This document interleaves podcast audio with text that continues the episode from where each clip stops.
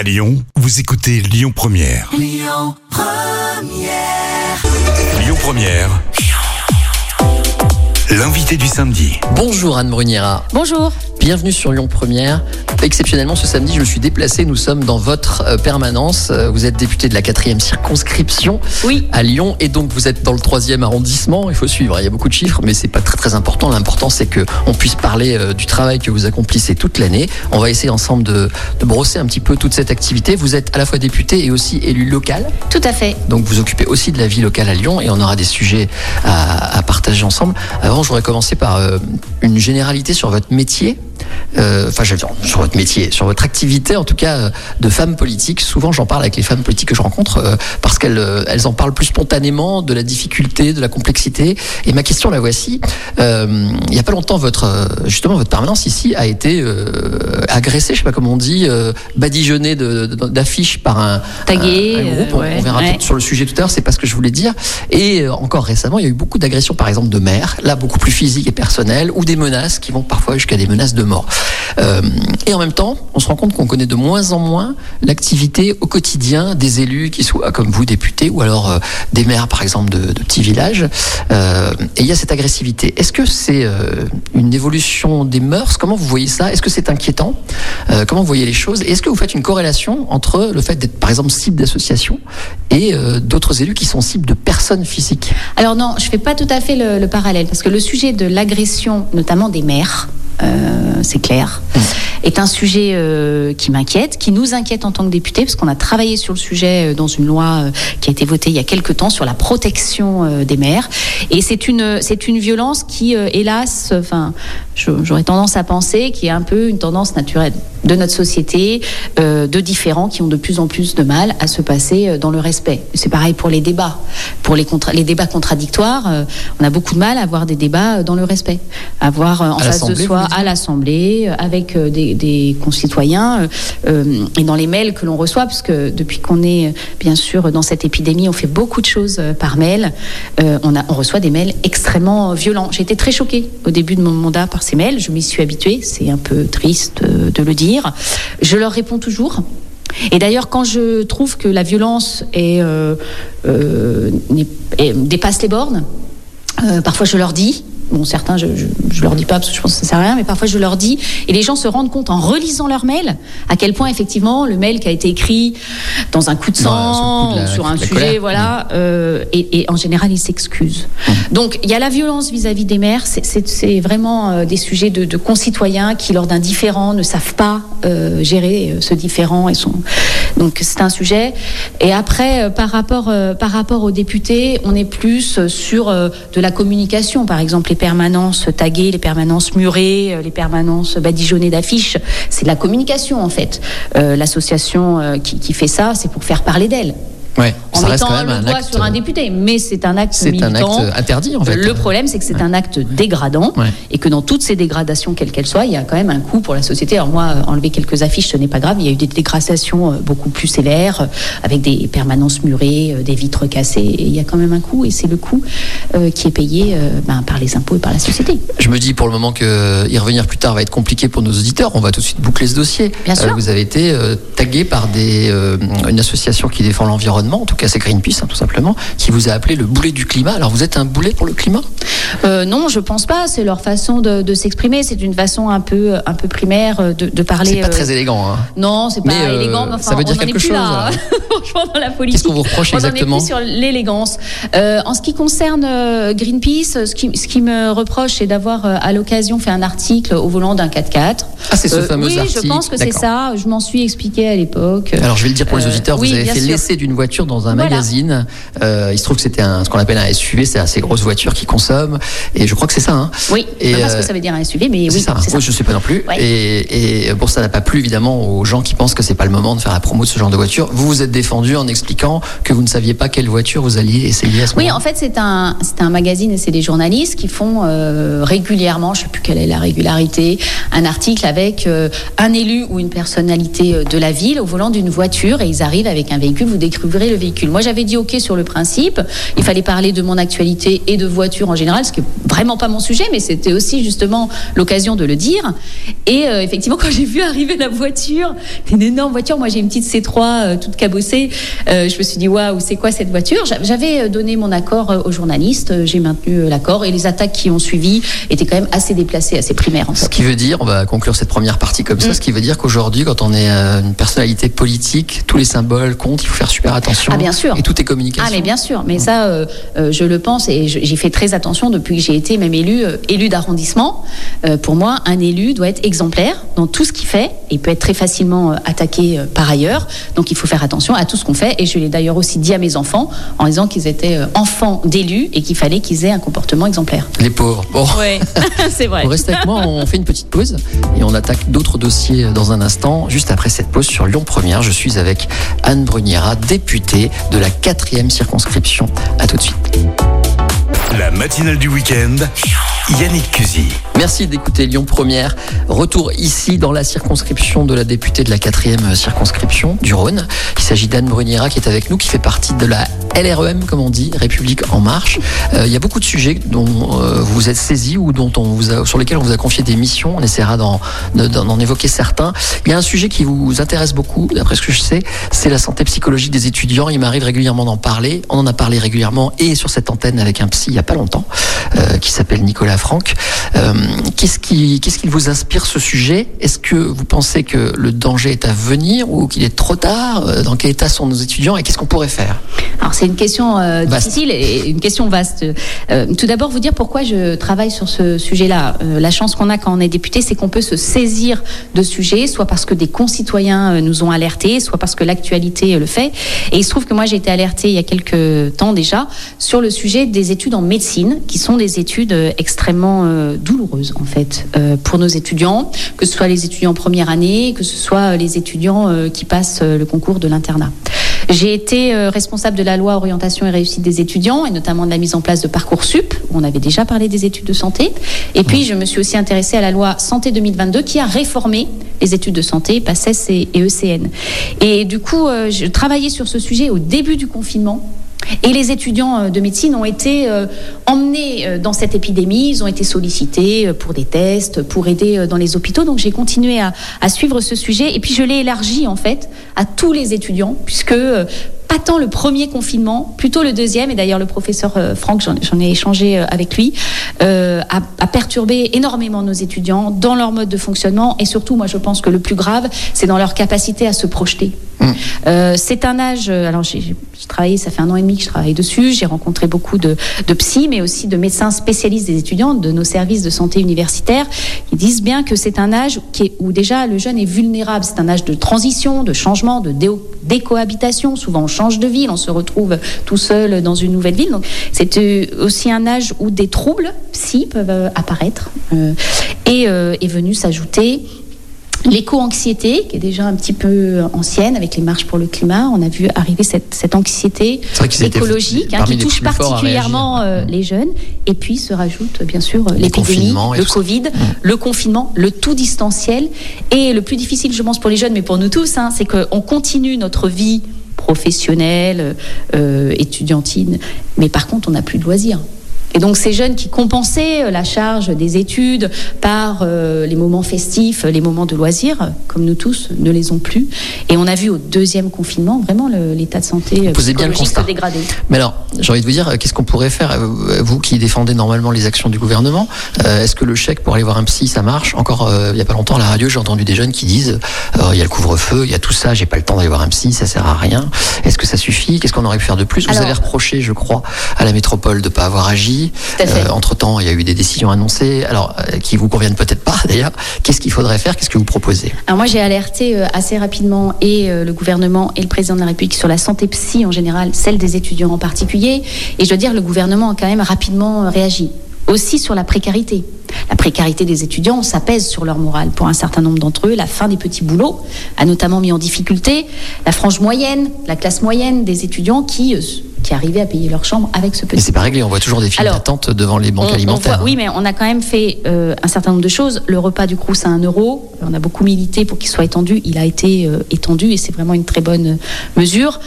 Euh, des aides financières ponctuelles. Le sujet des bourses est à l'étude, donc nous allons voir si nous sont des aides ponctuelles ou si on revoit les bourses. C'est bien sûr un gros sujet qui, qui réclame quand même de la réflexion. Euh, nous avons aussi agi effectivement avec la Banque alimentaire, avec la FAGE, avec des syndicats pour des distributions alimentaires. J'étais hier avec des restaurateurs lyonnais qui préparent une opération pour le 17 mars, euh, pareil euh, au profit euh, des étudiants. Donc effectivement, c'est de l'entraide, mais c'est déjà un gros réseau qui se met au service des étudiants. Et je suis très heureuse que toute la société aujourd'hui se rendre compte qu'il faut qu'on agisse pour nos étudiants. Alors sur la santé psy en particulier, mmh. moi je milite pour étoffer nos services de santé universitaire qui sont sur nos campus, qui, sont, euh, qui contiennent des psys, des médecins, des infirmières, qui connaissent très bien les problématiques de nos étudiants, et notamment celle que vous dites là, qui est que nos étudiants, entre leurs cours à distanciel et leurs révisions, n'ont pas le temps, ou en tout cas n'arrivent pas à dégager le temps pour aller consulter. Et donc il y a des téléconsultations qui se sont mis euh, en place, notamment grâce à une association super qui s'appelle Aptitude, qui fait de la téléconsultation, mais les SSU aussi vont être étoffés puisque le gouvernement a décidé d'embaucher les psychologues pour les SSU et est venu se rajouter ce chèque psy, qui est encore un peu particulier, dont j'attends de voir quelle sera l'efficacité, parce que le principal problème pour aller chez un psy, pour un étudiant, pour un français lambda, c'est quand même ce tabou de dire j'ai besoin d'aller voir un psy. Et là, il y a un pas à franchir qui est quand même dur pour tout le monde et pour les étudiants aussi. Bon, on fait une pause, docteur. on revient dans un instant. On va poursuivre sur la jeunesse, pas seulement les étudiants. Il y a aussi des sujets qui vous intéressent. On revient dans un instant avec Anne Bruniera, qui, je vous le rappelle, est députée dans le Rhône. À tout de suite. Sur Lyon Première, ce samedi, invité politique, comme toujours, entre 11h et midi. Euh, interview, vous pouvez réécouter d'ailleurs en podcast sur le site internet de Lyon première et cette semaine nous sommes au cœur de la permanence euh, d'Anne Bruniera qui est députée euh, du Rhône avec laquelle on parle des jeunes. Juste un dernier mot sur les étudiants. Mhm. Euh, vous allez me dire si je me trompe, peut-être je me trompe complètement, mais est-ce qu'on n'aurait pas dû faire quelque chose de complètement opposé, c'est-à-dire commencer par s'occuper des jeunes, peut-être même les vacciner pour qu'ils soient, et là je parle pas que des étudiants, pour qu'ils soient la force de la nation, que le pays continue de vivre grâce à leur force et leur, leur dynamisme, et ensuite on s'occupait des plus faibles. On aurait pu l'imaginer dans ce sens-là. Oui, alors moi j'entends votre question, mais je me garderai bien d'y répondre parce que euh, les décisions ont été, se sont appuyées sur euh, euh, des études faites par des spécialistes. Ça, ça énerve beaucoup les gens. Hein. Vous le savez que quand les politiques répondent, c'est les médecins qui ont décidé. Ah oui, mais alors moi, moi honnêtement, je connais mes limites et je, on peut pas. c'est pas les médecins qui ont décidé c'est les médecins qui ont fait des préconisations et elles ont été suivies ou pas. D'ailleurs, il y a certaines préconisations qui n'ont pas été suivies. Et d'ailleurs, j'avais notamment, euh, avec d'autres députés, hein, milité pour euh, la réouverture des écoles. Je ne sais pas si vous vous souvenez, à l'époque, euh, le, le, Haut Conseil n'était pas pour la réouverture des vous écoles. Vous trouvez que l'équilibre est bon, qu'on le pouvoir politique a gardé quand même la main majoritairement? Alors, le pouvoir politique a la main, oui. Ça, les gens le, le mettent en question aujourd'hui. Hein. Oui, oui, je l'entends, mais moi, je, je, oui, oui, je le crois pertinemment. Le pouvoir politique a la main. Par contre, il s'appuie sur des expertises médicales sur des experts médicaux qui ne sont pas d'accord entre eux parfois, et je pense que c'est là la plus grosse difficulté ouais. hein, en fait hein, pour nous. Ils seraient tous unanimes, on n'aurait qu'à les suivre. Et puis sur un virus, une épidémie qu'on n'a jamais connue. Donc il faut aussi comprendre qu'on vit quelque chose d'inédit. Tout le monde le sait, mais parfois on l'oublie. Alors, vous avez travaillé euh, sur euh, euh, une loi pour le respect des principes de la République. Vous avez eu droit aussi à une mission flash sur la déscolarisation, l'instruction à domicile. Tout ça, ça touche énormément à la famille et à la jeunesse. Euh, J'ai envie de dire que c'est c'est pas le même sujet évidemment techniquement, mais ça se rapproche. Euh, Est-ce que ça traduit pas euh, comme un besoin de revenir à des fondamentaux? Par exemple, donnez-nous quelques exemples. À quoi va servir la loi pour le respect des principes de la République? Par exemple, dans le sport, ça va être très important. Oui, dans le sport, et en fait, cette loi, elle touche tous les domaines de notre société qui sont aujourd'hui menacés par des volontés euh, séparatistes. C'est un on sujet dont on parle beaucoup. On parle bien sûr de, de l'islamisme radical, mais il n'y a pas que celui-là. Qu'est-ce qu'on entend par séparatiste C'est la volonté de faire de lois particulières, des lois au-dessus de celles de la République. Mmh. Euh, donc euh, cette loi, en fait, nous étions six rapporteurs, six députés en charge de différents chapitres, parce qu'elle touche tous les domaines menacés. Le premier domaine, c'était euh, la neutralité dans les services publics, étendue aux euh, délégataires de services publics, notamment les transports. Il y a euh, tout un chapitre sur les associations qui peuvent faire l'objet d'entrisme. Et j'étais rapporteur en ce qui me concerne de la partie éducation et sport. On sait qu'il y a aussi de l'entrisme dans le sport. Et euh, ce que cette loi a acté, c'est que les fédérations sportives qui ont une délégation de service public de l'État en ce qui concerne le sport seront plus euh, chargées de veiller au respect des principes de la République dans le sport et aussi au respect euh, de l'intégrité physique et morale des mineurs, puisqu'on a eu quand même des soucis par le passé euh, sur ces sujets. Alors sur ce sujet, puisque vous abordez euh, le séparatisme, un sujet qui est très d'actualité depuis quelques semaines, vous êtes un peu, alors pour le coup là, l'AREM est bien placé, c'est-à-dire c'est en même temps, vous avez à la fois à gauche, on va dire, par exemple, la France Insoumise qui vous dit que c'est euh, une charge lourde contre les musulmans, pour faire simple, hein, je résume évidemment, et à droite, on vous dit mais c'est pas suffisant, ce sont des demi-mesures et on ne réglera pas les problèmes. Donc vous dites quoi? Effectivement, il faut faire, avez, du, mais, faire, faire plaisir à tout raison, le monde. Mais effectivement, sur la loi, euh, sur, euh, sur les principes, euh, confortant les principes de la République, on, on se retrouve effectivement au milieu, au centre, entre certains qui nous disent qu'on en fait trop, d'autres qui Pas disent qu'on en fait Ouais. pas assez. Et en fait, si vous regardez bien nos principales lois, c'est toujours le cas. Euh, et, moi, je, me retrouve complètement dans ce positionnement-là, puisque nous sommes sur un positionnement, en tout cas en ce qui me concerne, je suis sur un positionnement de centre. La République en marche est euh, au centre, centre droit, centre gauche, de pragmatique. Et c'est ce qui nous différencie euh, de nos oppositions. Et en fait, sur, sur la loi, sur les principes de la République, vous avez raison, la gauche nous a dit qu'on en faisait trop, ou qu'on le faisait mal. La droite nous a dit qu'on n'en faisait pas assez et que ça ne réglerait pas les problèmes. Vous pensez que le texte va vraiment changer les oui, choses Il est avons- efficace Oui, oui, on a, on a voté les articles par scrutin public, c'est ce qui permet de, de cranter les votes, on va dire. Et quasiment tous les articles ont été votés à l'unanimité. Euh, sauf peut-être parfois, bien sûr, la France insoumise, euh, même si le texte, au final, n'a pas été voté par tout le monde. Ce qui veut dire que les articles en tant que tels, qui sont des articles très pragmatiques, en fait, ils viennent de constats qu'on a des difficultés. Par exemple, sur l'instruction en famille, qui est un sujet que je connais bien, nous savons que l'instruction en famille se passe bien dans de très nombreux cas. Et nous avons découvert lors du démantèlement d'écoles clandestines que la moitié des enfants étaient déclarés instruits en famille. Bah, on s'est dit, ça va pas. Cette déclaration, euh, en fait, euh, laisse passer euh, toutes les situations. Donc là, pour être très concret, la modification, ça va être maintenant Une demande d'autorisation. C'est-à-dire Voilà. que pour instruire son enfant en famille, il faudra faire une demande d'autorisation où il faudra expliquer pourquoi. Ce qui est assez Et qui va valider ça après et c'est les services de l'éducation nationale qui valideront le fait que c'est fait pour l'enfant parce qu'il a eu des problèmes à l'école, parce qu'il a une situation de santé particulière ou des besoins pédagogiques euh, différents.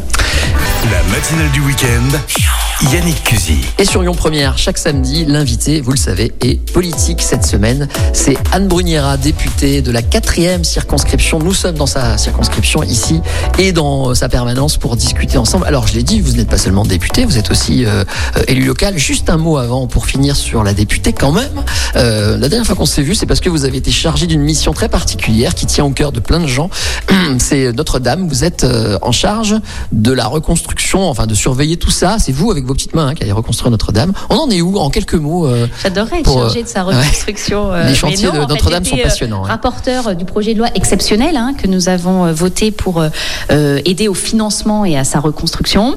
Euh, en fait, on a passé une étape extrêmement importante. Vous savez, quand a été finalisé euh, le retrait de l'échafaudage qui avait euh, Fondu sur place. fondu Ouais. sur place. Et vraiment, euh, l'architecte en chef, Monsieur Villeneuve, était très inquiet de Mm. la possibilité de l'enlever sans faire tomber euh, quoi que ce soit.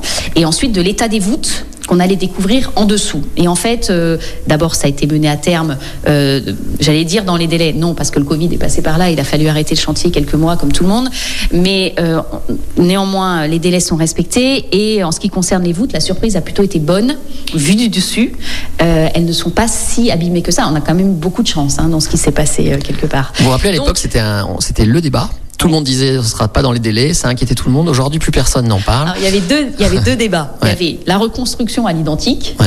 euh, donc euh, sur lequel je n'ai pas arrêté de dire que c'était pas moi qui décidais, que ce n'était pas l'Assemblée qui décidait, mais qu'on avait des personnes spécialistes des monuments historiques qui nous diraient quoi faire. La préconisation a été la restauration à l'identique, c'est ce qui a été acté, c'est ce qui va être fait. Et l'autre sujet, euh, c'était effectivement les délais, ce fameux délai de 5 ans Voilà. dont on parle moins aujourd'hui. Mais Alors, est-ce qu'il va être toujours. respecté hein, J'allais y venir, de toute façon. Bah, c'est c'est difficile parce qu'en fait, on a premièrement le Covid qui a, arrêté le chantier, et puis on a eu aussi, je pense que vous en souvenez, le sujet du plomb. euh, qui a fait aussi que le chantier a été arrêté, il a dû reprendre avec d'autres conditions de chantier. Donc euh, voilà, c'est des aléas. Mais moi, je, garde, et d'ailleurs, je, crois que les principaux protagonistes, qui sont euh, le responsable de l'établissement public et l'architecte en chef, Monsieur Villeneuve, gardent ce délai en tête parce que c'est un jalon. Moi, j'ai toujours dit c'est un jalon.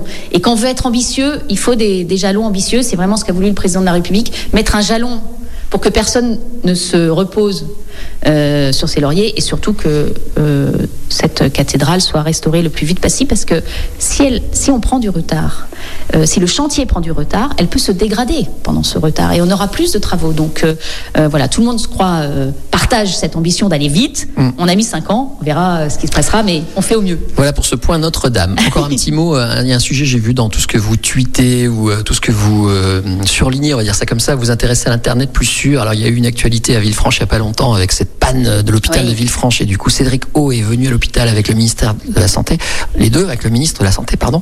Euh, Qu'est-ce qui vous fait peur dans le fait qu'internet ne soit pas sûr? C'est ce genre de choses, des grosses pannes ou c'est au quotidien pour les usagers? Alors j'avoue, moi je suis pas une experte Mmh. technique euh, du, du numérique. Moi, ce qui m'inquiète le plus sur euh, sur tout ce qui est numérique et réseaux sociaux, c'est plutôt la haine en ligne, parce qu'on en a traité bien sûr dans le projet de loi euh, confortant les le respect des principes de la République et que vraiment ça fait des dégâts. Et comme je, je travaille beaucoup sur les jeunes, la jeunesse et l'éducation, euh, on voit les dégâts que ça fait à l'école, au collège et au lycée, euh, de médisance, euh, voire de harcèlement sur Internet, et, et aussi des dégâts du numérique sur les tout petits, Ouais. où on essaye de travailler aussi. Donc je suis plus euh, concernée et plus inquiète sur ce sujet-là.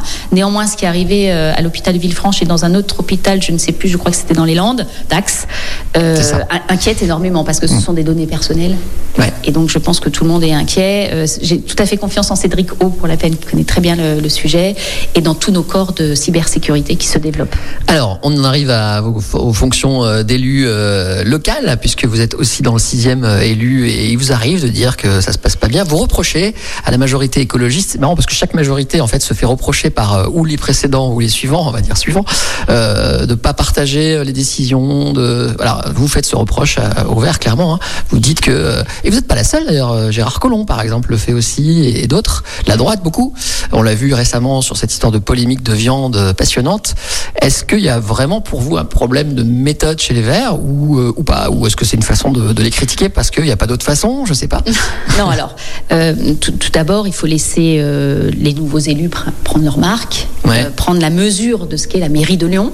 Ouais. Euh, moi, je me souviens quand j'ai été élu, euh, élu d'arrondissement, hein, il a fallu quand même un certain temps pour prendre les dossiers en main. Donc, je ne m'exprime pas, ou assez rarement, sur ce que fait la mairie. Je laisse quand même le temps à l'équipe de prendre ses marques. Néanmoins, il y a deux, trois points.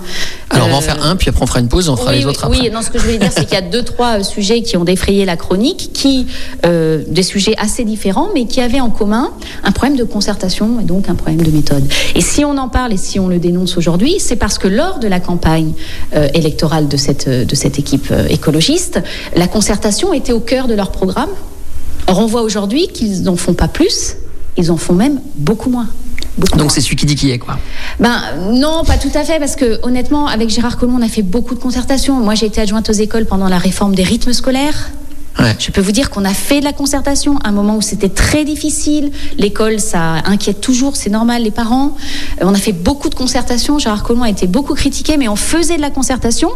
Et de voir des gens qui voulaient nous donner des leçons, ne rien faire, faire des informations pendant les vacances, des simples courriers, même pas de réunion ou ou de, de visio, puisque effectivement avec le Covid, on fait beaucoup de visio. C'est pas admissible. À- en, a- à- en 2021, c'est inadmissible. Bon, le message ça. est passé. Euh, on revient dans un instant. Anne Bruniera, ici dans votre permanence pour la dernière partie. On terminera ce petit chapitre concernant la majorité actuelle à la mairie. À tout de suite sur Lyon Première. Lyon Première. L'invité du samedi. Et la suite et la fin surtout de l'interview d'Anne Bruniera qui nous accueille dans euh, sa permanence ici dans le troisième arrondissement de Lyon, permanence de la quatrième circonscription dont vous êtes la députée. Euh, encore un mot sur euh, vos rapports avec l'actuelle majorité.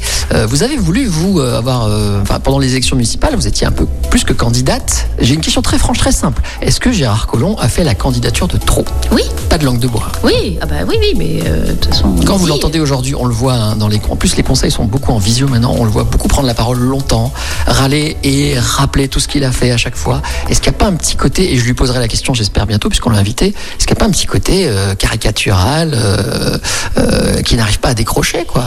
Alors, qu'il n'arrive pas à décrocher, c'est possible. Et ma foi, il a quand même passé toute sa vie au service de Lyon. clair. On peut quand même, indéniable.